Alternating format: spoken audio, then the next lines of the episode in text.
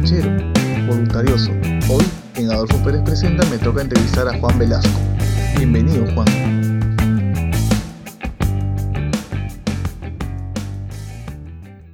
Juan, ¿cómo nace tu interés de participar como voluntario? ¿Ya habías participado antes en el colegio?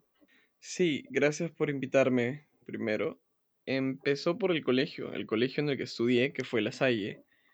Tenía una fuerte vocación por el servicio, que me inspiró desde pequeño, desde un enfoque igual católico y de caridad, pero fue mi primer gran contacto con, con la responsabilidad social. Y también nos comentó cómo fue que llegó a Techo a ser voluntario primero y luego ser director de voluntarios. Es decir, estuvo como nueve años en esta ONG. Sí, en, en la avenida universitaria vi una publicidad que decía precaria no debe ser la solución de la situación de nadie o la realidad de nadie, creo, con una imagen grande de un asentamiento. Eh, y eso me llamó la atención inmediatamente, ¿no? Porque era un mensaje muy fuerte, muy visual, eh, y eso hizo que me interesara por la organización. Y comenzaste como voluntario y terminaste siendo director de, de juventudes, ¿no? Voluntarios, voluntariado en techo.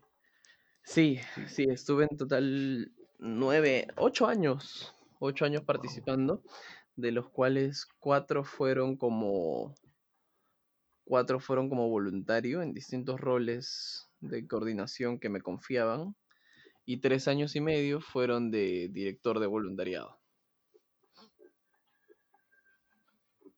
Claro, y no solamente eso, Juan. Fue uno de los guías en la octava escuela de, de voluntarios. ¿Y qué satisfacciones te dejó esa experiencia? Algo que te haya marcado, algo que te, que te haya gustado.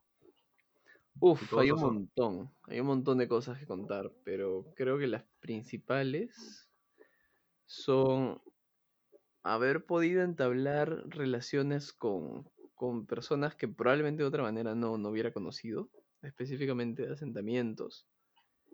Eh, conocer toda una metodología para trabajar con poblaciones vulnerables, porque a todo esto había mucho, mucha información y mucha formación política detrás.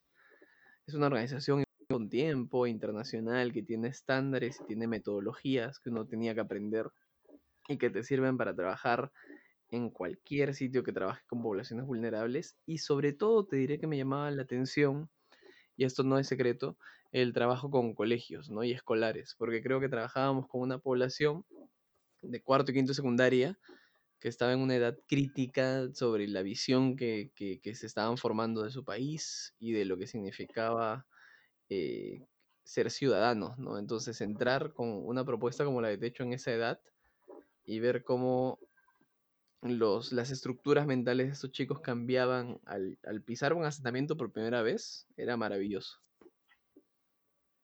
¿Es fácil manejar un grupo de voluntarios?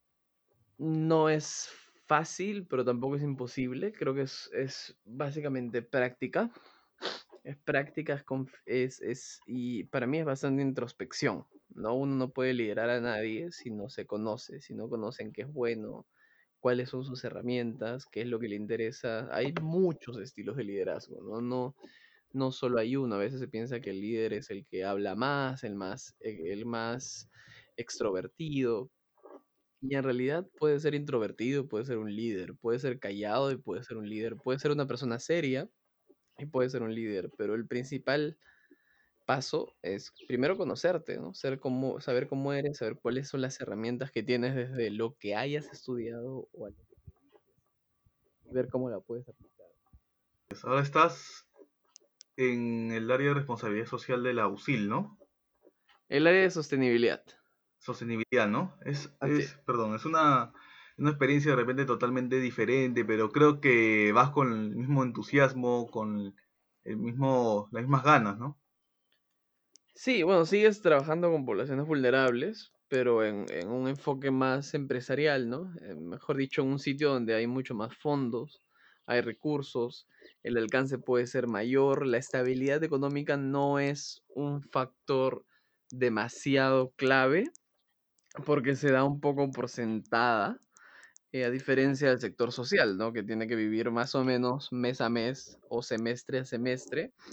Trabajar en una empresa grande o en un grupo educativo grande, en un contexto como el peruano, es trabajar con, con una amplia gama de recursos asegurados y más bien preocuparte en igual garantizar el impacto y saber que esos recursos se usen adecuadamente. También he visto que has estudiado impro en donde Dusan Fun. En Imaginario Colectivo, sí, que es una, es una compañía de arte bastante recomendable. Yo les recomiendo a todo el mundo que en general lleve, lleve algún tipo de formación artística. Eh, de nuevo, porque la formación artística, sea lo que sea, sea impro, sea stand-up, sea teatro, sea música, lo que sea, te permite de alguna manera conocerte mejor. Y, como yo decía, conocerte mejor finalmente es una herramienta para liderar. Una herramienta básica. Entonces, eh, a mí me gustaba el teatro y me gustaba mucho la idea de improvisar. Ya llevo tres años formándome como improvisador eh, y me ha servido principalmente para lidiar con el error. Creo que la disciplina de la impro es sobre todo para aprender a lidiar con el error, para no estresarte con los errores y verlos como oportunidades. Eh, y eso es totalmente transferible a un contexto laboral, ¿no? Esas herramientas te permiten conectar mejor con personas, te permiten no frustrarte en el trabajo. Son, son creo que pasos básicos y otros tipos de... Son como trucos debajo de la manga para cualquier persona que quiere liderar. No, no solo importa... Eh, no solo importa tener clara lo que el trabajo que vas a realizar, conocer a tus voluntarios, tienes que empezar de nuevo, conociéndote a ti mismo y no hay mejor forma de conocerse que haciendo alguna disciplina artística. Es altamente recomendable. Exacto, ¿no? Hacer impro, ¿no? Hacer impro, hacer teatro también. Sí, estoy de acuerdo básicamente, ¿no? Que la educación artística se lleve en los colegios. Escribir, cantar, eh, tocar música, impro, teatro, stand-up, clown. Hay muchas para distintos perfiles y todas cumplen el mismo cometido. ¿Te gustaría llevar stand-up también en un futuro? Lo he pensado mucho, sí, sí, sí, sí, me gustaría mucho llevar stand-up. Todavía siento que no estoy listo, eh, pero, pero tengo que hacerlo sí o sí este año o a inicios del próximo. Claro, sí también me gusta bastante cuando hace sus historias, ¿no? Tus historias así, grabando tu abuelo, comentando qué música es, qué la música actual. También he visto que eres bien crítico, bien crítico con la sociedad de ahora, ¿no? He visto que comentas hasta hace dos meses sobre el Supermartes, dos, tres meses, comienzo de año creo. Visto que también eres bien analítico, tanto con la música como las películas. Gracias, voy a hacer mi, publicidad. Si es que quieren seguirme en Instagram, soy juan.velasco, Velasco con Z. Pero sí, bueno, estudié para eso, ¿no? Por esos temas, esos temas me gustan mucho. O sea, creo que todo lo que me interesa se resume en tres cosas, como, como dice en mi perfil. Música, eh, literatura y política. Entre esas tres están mis, mis grandes intereses, ¿no? Y, y, todo eso lo sumo, lo, he aprendido a subir en el formato de, de, story en Instagram, que te permite sintetizar bastante. O sea, creo que te enseña a sintetizar, contar una historia a través de stories en Instagram. Es un ejercicio de síntesis bastante interesante y, y cada vez me interesa más por pura diversión, porque no es que tenga una cantidad resaltante de seguidores, pero a mí me sirve para aterrizar mis ideas, a algunas personas les interesa verlas y, me permite hablar sobre distintos temas que me gustan. Em, todos esos temas que has mencionado y creo que igual es, es importante, de nuevo, tener algún tipo de red social donde puedas volcar esas ideas y no guardártelas. ¿no? Todo el mundo, todo el mundo puede opinar sobre esos temas y sería chévere, no es necesario ni es obligatorio, pero poder usar las redes también para ese tipo de cosas, ¿no? Para poder analizar, criticar, brindar puntos de vista y no solo y no solo entretener, que está muy bien, pero también tiene el otro lado de, de opinar, que creo que no le estamos dando demasiado uso a las redes sociales para eso.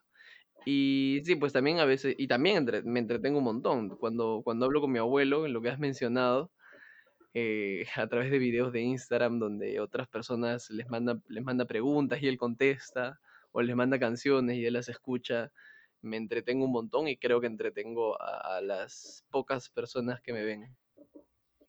Sí, claro, ¿no? Eh, sí, yo por ejemplo, mis dos abuelos no, no los tengo vivos, tengo una abuela del lado paterno que está viva, pero está un poquito lejos, ¿no? Como para grabar así, ¿no? Y tú sabes que por ese contexto actual no, no se puede, no se puede visitar, ¿no? Siempre, siempre tienes gente con quien compartir, ¿no? Puede ser con tus papás o puede ser tú mismo. Mucha gente hace stories con sus mascotas. Entonces, eh, creo que las redes también nos pueden ayudar de esa manera.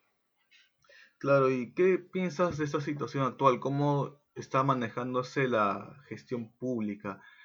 Los ministerios, parece que están haciendo bien, están haciendo mal de repente. Es una buena pregunta. Creo que están. Yo soy de los que creen también que están haciendo todo sobre la marcha, pero creo que no hay otra forma de hacerlo tampoco. Creo que es un virus bien desconocido. Es bien difícil tener una hoja de ruta de un virus que recién estamos empezando a, conocer. Es, es complicado, pero creo que el nivel de adaptación del gobierno ha sido muy bueno. Eso voy a decir, adaptarse, digamos, 20 sobre 20 en, cambiar las normas, en ir adelantando la cuarentena según va la situación, ir flexibilizando otras áreas, ir brindando paquetes económicos, creo que esa respuesta ha sido rápida y ha sido buena. ¿Qué, ¿Cuál es el problema para mí? El problema para mí primero es un tema de comunicación. Hay mucha información que se brinda de manera incompleta y que creo que el presidente también ha sido ha sido honesto en admitir en algunas de las últimas conferencias de prensa. Creo que el otro problema también es histórico y estructural del país, y es que el país eh, está formado sobre una estructura económica casi del 71%, 72% creo de, de economía informal. Estamos en un país con un sistema de salud precario, con un sistema laboral em, no precario, de hecho, de hecho bastante sólido, pero que, ha venido desmoronándose en los últimos gobiernos y flexibilizándose bastante. Y en un país así es bien difícil seguir las reglas, ¿no? No hay mucha magia. Si te quedas en casa, el virus desaparece. Pero es imposible pedirle a la gente que se quede en casa cuando el 70% de la gente gente cuya economía es diaria, es de lo que gana día a día, porque es un trabajo, son trabajos informales, entonces ahí es donde está complicado y no hay mucho, honestamente, que un gobierno pueda hacer. Igual creo que, finalmente la respuesta del gobierno, aunque eh, adaptada y aunque rápida, está más orientada todavía a preservar el status quo y, y, a, ayudar a la empresa, ¿no? Creo que hay, ya estamos en la época en la que necesitamos respuestas más eh, directas y claras hacia la población. O sea, yo soy de los partidarios del bono universal, soy de los partidarios del impuesto a la riqueza incluso, pero también soy bien escéptico de que un gobierno como el que tenemos actual, que finalmente es un gobierno liberal, pueda, pueda implementarlas, aunque me gustaría. Bien, cinco libros que te dejen un mensaje que te hayan gustado. Cinco libros. Primero, Pastoral Americana, de Philip Roth. Pastoral Americana es un libro increíble. Em, Poemas Humanos, de César Vallejo. Poemas Humanos definitivamente es, es básico para mí. Em, creo que Buscando un Inca, Buscando un Inca de Flores Galindo, te permite conocer mucho sobre la realidad social peruana. Em, también iría, bueno, no sé por qué estoy concentrando en libros, en libros peruanos, pero en general, eh, El guardián entre el centeno. El guardián en el centeno es un libro para cualquier persona que está buscando todavía su destino y qué hacer con su vida. Ahí van cuatro. Y finalmente, yo diría que un libro básico. De nuevo, voy a concentrarme un poco en, Latinoamérica, en el contexto más cercano, son las venas abiertas de América Latina, de, de Galeano. Bien, Juan, muchas gracias por tu muchas gracias por tu tiempo. ¿Y qué le dirías a todas las personas que quieren ser de alguna manera voluntarios, ¿no? Que nos, que nos siguen, como se dice, ¿no? Que de repente están en el, finalizando ya el colegio o quizás comienzo de universidad, ¿no? De repente, si es que esta pandemia se acaba, si Dios quiere, este año y el otro año vuelve aparentemente a una nueva normalidad, como dicen, depende ya todo sería presencial, ¿no? ¿Qué le dices a esos chicos que están perdidos y de alguna manera eh, no saben qué hacer con su tiempo, ¿no? Primero que averigüen, que averigüen voluntariados. Hay voluntariado digital en esta época, existe, es real y es una buena puerta de entrada al mundo del voluntariado. Eh, segundo, que lo más importante es la constancia. O sea, el voluntariado tampoco es como un, un acto de magia inmediato, ¿no? Entras y al primer día ya estás sintiendo todos los efectos y eres más feliz y tienes todo más claro y, y tu impacto es inmenso. Es, el, el, impacto se nota recién, bueno, en mi caso, por ejemplo, al, al segundo, tercer año ya comienzas a encontrarle el, todo el sentido al asunto, no es, no es inmediato. Entonces la constancia es, y quedarse en un voluntariado más de un año es un reto, pero para mí es necesario.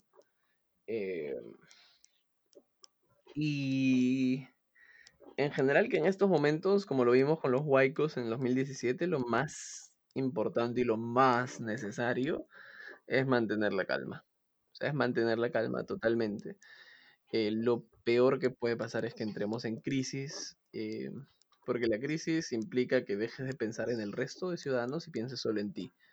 Y eso nunca termina bien. Entonces, hay que meternos en un voluntariado o de nuevo, aprovechar, esta es una época perfecta para meternos en una disciplina artística también. Hay talleres virtuales. Y tratar de mantener la calma. Tarde o temprano va a haber una vacuna y si estamos calmados, vamos a evitar más pérdidas hasta que llegue esta vacuna o hasta que llegue una solución alternativa. Eso es, y gracias por la invitación, Adolfo. Sí, gracias Juan. Que en el futuro haya más chicos críticos, dinámicos y sobre todo voluntariosos.